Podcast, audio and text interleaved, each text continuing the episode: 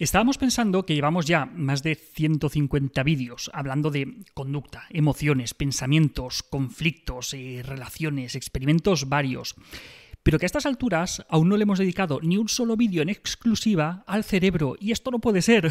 Vamos allá. Para entender la importancia de las emociones es interesante conocer un poco la evolución del cerebro. Simplificándolo un poco, podemos decir que el cerebro ha evolucionado de abajo a arriba.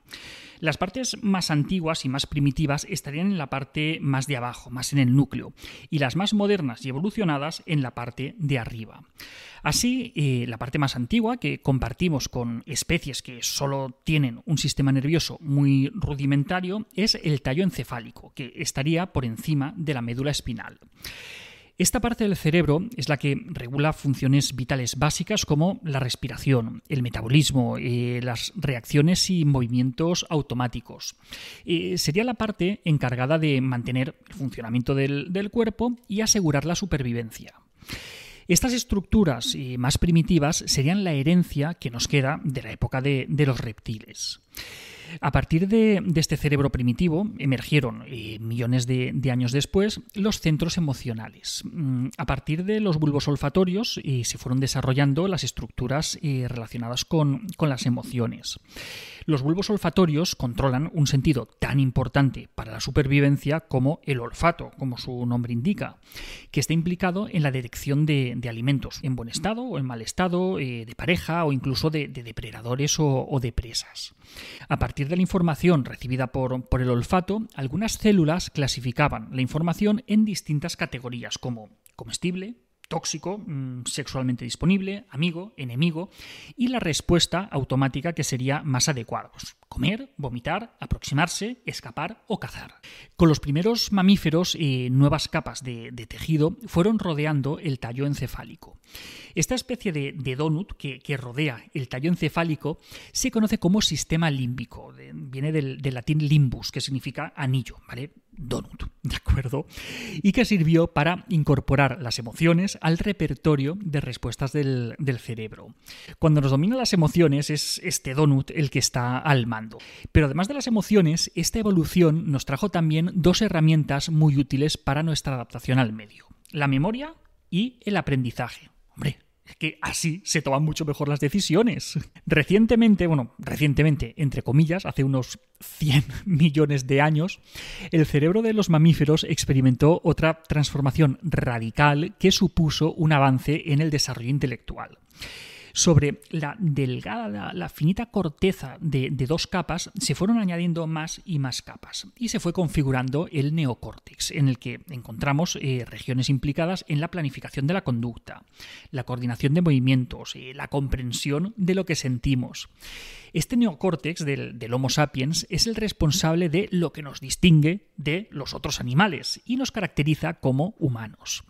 Gracias al neocórtex pensamos, reflexionamos, tenemos sentimientos sobre ideas, sobre el arte, los símbolos, las imágenes. Por supuesto, y también es el responsable de que ahora puedas estar viendo este vídeo. Es decir, gracias a la suma de, muchos neocórtex juntos, pensando en, soluciones novedosas, hoy tenemos ordenadores, satélites, internet, móviles, que, cualquiera al final pues, te acaba montando un vídeo como este.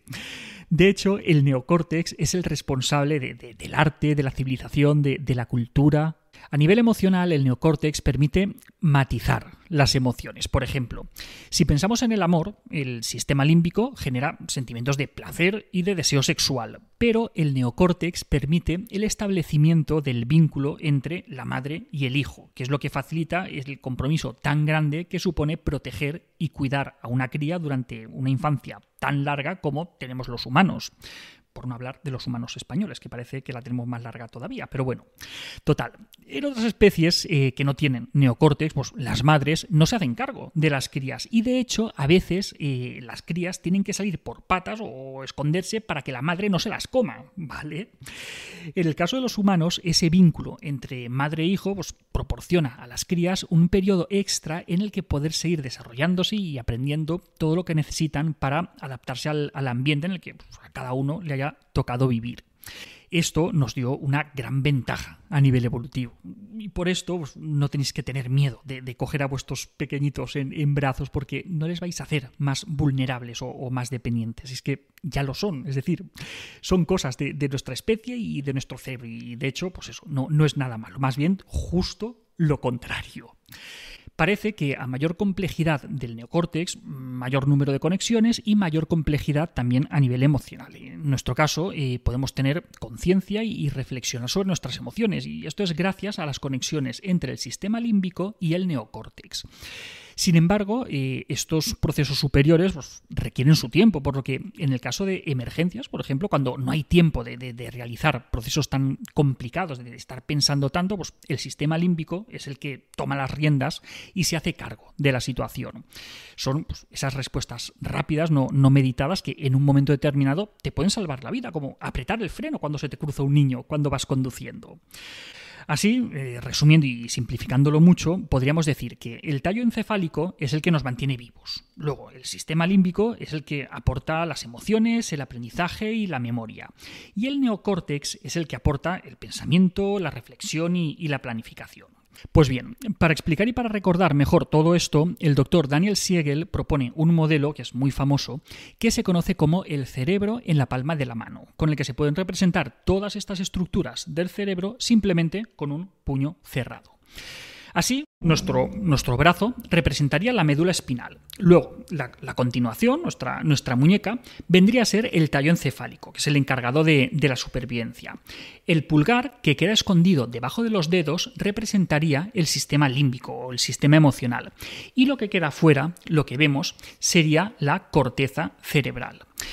En condiciones normales, estos dedos están tapando el pulgar, y esto quiere decir que la corteza frontal está ejerciendo su función de controlar o de inhibir la función del sistema límbico.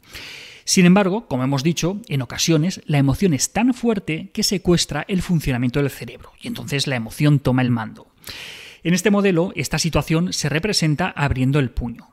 A veces se dice que estamos destapados cuando hay esa desconexión temporal entre el cerebro superior y el cerebro inferior.